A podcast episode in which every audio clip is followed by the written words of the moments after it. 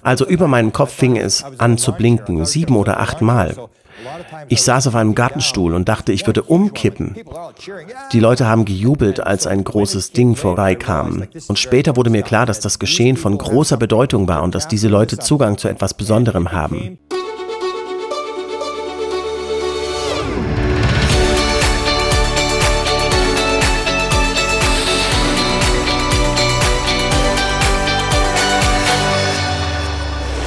Herzlich willkommen bei Exo Magazin TV, dem Magazin für Freigeister. Während hierzulande noch darüber diskutiert wird, ob es sowas wie ein UFO-Phänomen überhaupt gibt, erforschen Wissenschaftler in den USA bereits, wer da drin sitzen könnte und was die hier wollen. Die Aussagen von sogenannten Experiencers, also Leuten, die mal Kontakt mit Außerirdischen gehabt haben wollen, die stehen dabei im Mittelpunkt. Der kanadische UFO-Forscher Grant Cameron hat einige dieser Experiencers begleitet um mehr über die Aliens zu erfahren. Hier sehen Sie Jim Semivan. Er leitet die To the Stars Academy. Er sagt Folgendes, und vergessen Sie nicht, dass er selbst Erfahrungen hatte. Er sagte, mir ist bewusst, besonders im Hinblick auf die Phänomene, dass dieser messende und lineare Ansatz, das ist die wissenschaftliche Methode, dass wir in der Lage sein müssen, es zu messen und zu berühren und so weiter, wohl lächerlich ist. Wie kann man etwas verstehen, wenn es ein Da nicht zu geben scheint? Die Phänomene scheinen sich auf einer anderen Ebene abzuspielen, in Bewusstseinsdimensionen, die unserer Wissenschaft bisher unbekannt sind. Das ist der Mann, der die To the Stars Academy leitet und ich bin zuversichtlich, dass er das Prinzip des Bewusstseins versteht, da er ja selbst Erfahrungen mit Wesen in seinem Zimmer gehabt hat. Wie viele von Ihnen hier kennen die Skinwalker Ranch? Bob Bigelow hat die Skinwalker Ranch gekauft. Vergessen Sie nicht, er ist stinkreich und kann alle Wissenschaftler der Welt beschäftigen, wenn er will. Er kann jeden einstellen, den er möchte. Seine Untersuchung fand auf einer Fläche von 30 Hektar statt, auf der Skinwalker Ranch, also das war ein sehr enger Raum. Es wurde viel Geld ausgegeben und die besten Wissenschaftler waren dabei. Einer der Gründe, warum er die Skinwalker Ranch wieder verkaufte, war der, dass sie nichts herausfinden konnten. Das Phänomen wusste nicht nur, was sie tun, sondern auch, was sie vorhatten. Sie konnten gar nichts aufnehmen. Die Kabel der einen Kamera wurden abgerissen, während etwas mit der anderen passierte. Die konnten nichts machen. Er hat die Ranch also unter anderem verkauft, weil es Zeitverschwendung war und sie nichts messen konnten. Und genau darum geht es. Wir können das Phänomen weder messen noch kontrollieren. Darum müssen wir die Leute beobachten, die unter dem Einfluss des Phänomens stehen. Und das ist ein wichtiger Punkt. Das Phänomen reicht weit über die Grenzen der physikalischen Welt hinaus. Dies ist die erste Frau, die im Jahr Jahr 2013 zu mir kam. Sie flog das Schiff seit den 1950er Jahren und Sie werden sehen, dass sie von diesen Bands redet. Genau wie Philip Corso in seinem Buch Am Tag nach Roswell. Hier erzählt sie, wie sie das Flugzeug steuerte. Als ich älter wurde, hat man mir die Raumschiffe vorgestellt. Zuerst die plumpen Raumschiffe.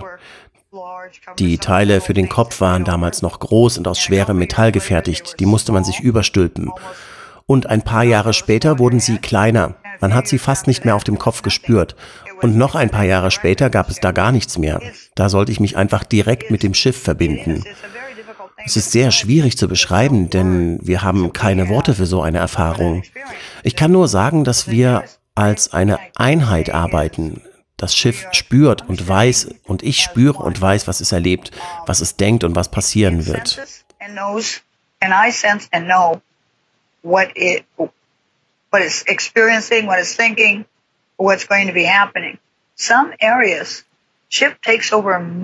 In einigen Bereichen übernimmt das Schiff mehr von der Gehirnarbeit und in anderen Bereichen tue ich das. Es besteht eine Vertrauensbeziehung. Ich gebe etwas, das Schiff gibt was, aber die Einheit von uns ist stärker, als wenn wir getrennt voneinander sind. Das Muster, das Sie erkennen werden, ist, dass sich hier immer wieder dasselbe abspielt. Die Person kommt an Bord und man sagt ihr, dass sie ihre Hand auf die Schalttafel, auf einen Ball legen soll. Und sie sagte vorhin, dass man eins mit dem Schiff wird. Alle sagen dasselbe. Sie ist eine Einheit mit dem Schiff. Das Raumschiff lebt und es macht genau das, was man denkt. Hier die nächste. Das ist Susie Hansen, die hat auch schon mal hier in Dänemark gesprochen und hier redet sie übers Fliegen.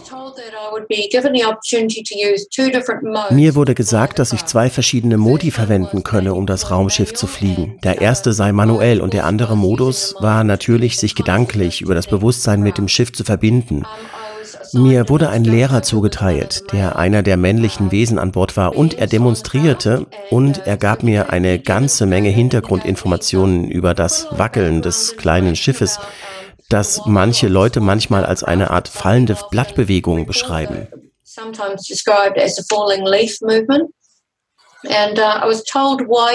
Und mir wurde gesagt, warum sie manchmal einen manuellen Hebel benutzen müssen, um das Schiff in unserer Atmosphäre zu betreiben, je nach atmosphärischen Bedingungen, bestimmten Energiepunkten auf dem Schiff, dem Fluss des Magnetfeldes und so weiter. So, first of all, he demonstrated the Zuerst hat er den manuellen Flugmodus mit Hilfe des Hebels demonstriert, der aus der Konsole hochklappte. Und ich nahm an, dass mir das recht leicht fallen würde, weil ich ja auch Auto fahren kann. Ich dachte, das wäre ein bisschen wie das Fliegen eines Segelflugzeuges mit einem kleinen Joystick oder so. Aber ich bemerkte bald, dass die Überkompensation mit dem Hebel dazu führte, dass sich das Schiff fast umdrehte und dass es sich sehr schlecht kontrollieren ließ. Da wusste ich, dass es doch nicht so einfach sein würde, das Schiff manuell zu fliegen. Als nächstes wurde mir erklärt, wie man eine Verbindung zum Bewusstsein des Schiffes herstellte. Das tat ich, indem ich meine Hand auf ein gummiartiges Panel auf der Konsole legte und ich hatte die Gelegenheit, das zu üben. Man kann es so verstehen, dass meine Absicht sich gedanklich mitteilt, indem man seine Anweisungen lautlos an das Raumschiff gibt. Es ist fast so, als ob dein Bewusstsein und die Bemühungskraft, die Absicht oder Stärke, die man gedanklich verarbeitet, bestimmt, wie stark sich das Raumschiff bewegt. Anders kann ich es nicht beschreiben.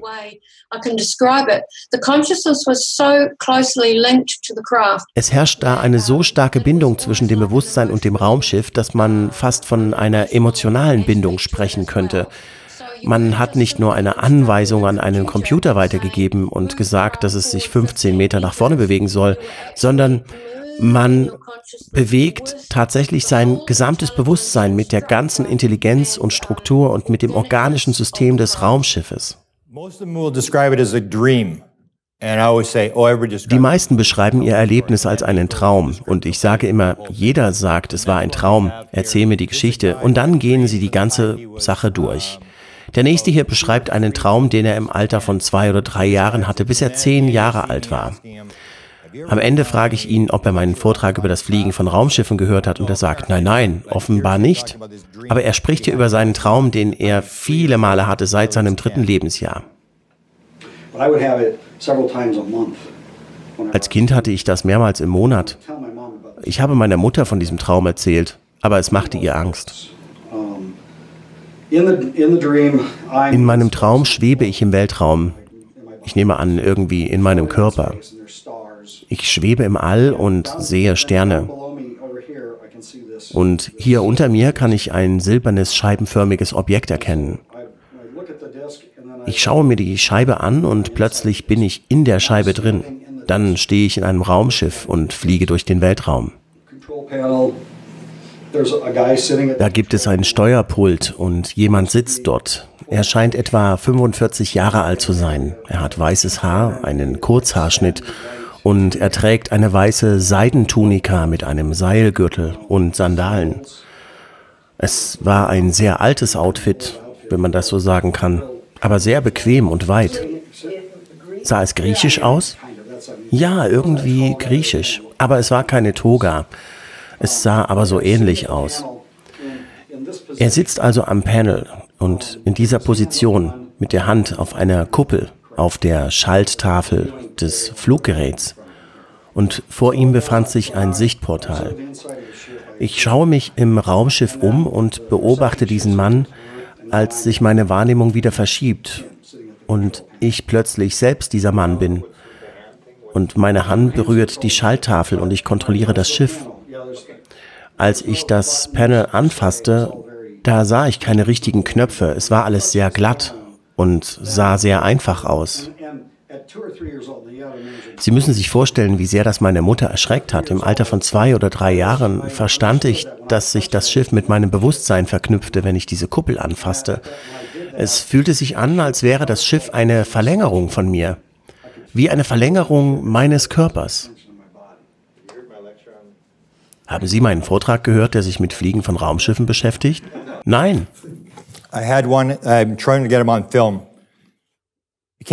Es gibt da noch jemanden, den ich gern filmen würde. Der kam einmal nach meiner Vorlesung, die ich in LA gehalten hatte, zum Abendessen vorbei. Da redete ich gerade über dieses Thema und jemand sagte, Robert, du hast doch Grants Vortrag über das Fliegen verpasst, erzähl ihm von deinem Traum. Und er sagte, ach, das war nur ein Traum. Darauf ich, naja, jeder sagt nur, es ist ein Traum, erzählen Sie die Geschichte. Und dann sagte der andere, erzähl ihm, dass du ein Pilot bist. Ach, ein Pilot? Er sagte ja. Ich bin F-16-Jets geflogen. Ich bin ein pensionierter Oberst der US-Luftwaffe und war unter anderem im Irak eingesetzt. Da bat ich ihn, mir von seinem Traum zu erzählen und da hat er mir genau dasselbe beschrieben, dass er eine Einheit mit dem Raumschiff wurde, dass er seine Hand auf das Panel legen sollte. Und er sagte, dass diese Wesen währenddessen hinter ihm standen. Alle anderen sagen dasselbe. Die sagen nicht, dass sie Außerirdische sind. Sie sagen auch nicht, dass sie Menschen sind. Sie beschreiben sie immer nur als Gestalten. Und er sagte, ich weiß nicht, was ich tun soll. Und dann passiert bei jedem dasselbe. Die Gestalt sagt, du weißt schon, was du tun sollst. Tu es einfach. Tja, nicht nur private Forscher betrachten solche Aussagen mit immer größerem Interesse, sondern auch die CIA. Dort soll das Ganze unter dem Stichwort Phenomenology laufen. Wenn ihr mehr erfahren wollt, den gesamten Vortrag gibt es ab sofort bei uns auf Exomagazin TV. Für nur 49 Euro könnt ihr dort hunderte exklusive Filme sehen, die es nirgendwo sonst gibt. Bitte unterstützt unsere unabhängige Arbeit mit einem Abo und bitte teilt und liked dieses Video auf YouTube und abonniert unseren Kanal. Hier geht es zum UFO-Forschungsprojekt des Pentagon und dort geht es zum letzten Video auf unserem Kanal. Bis bald. Ciao.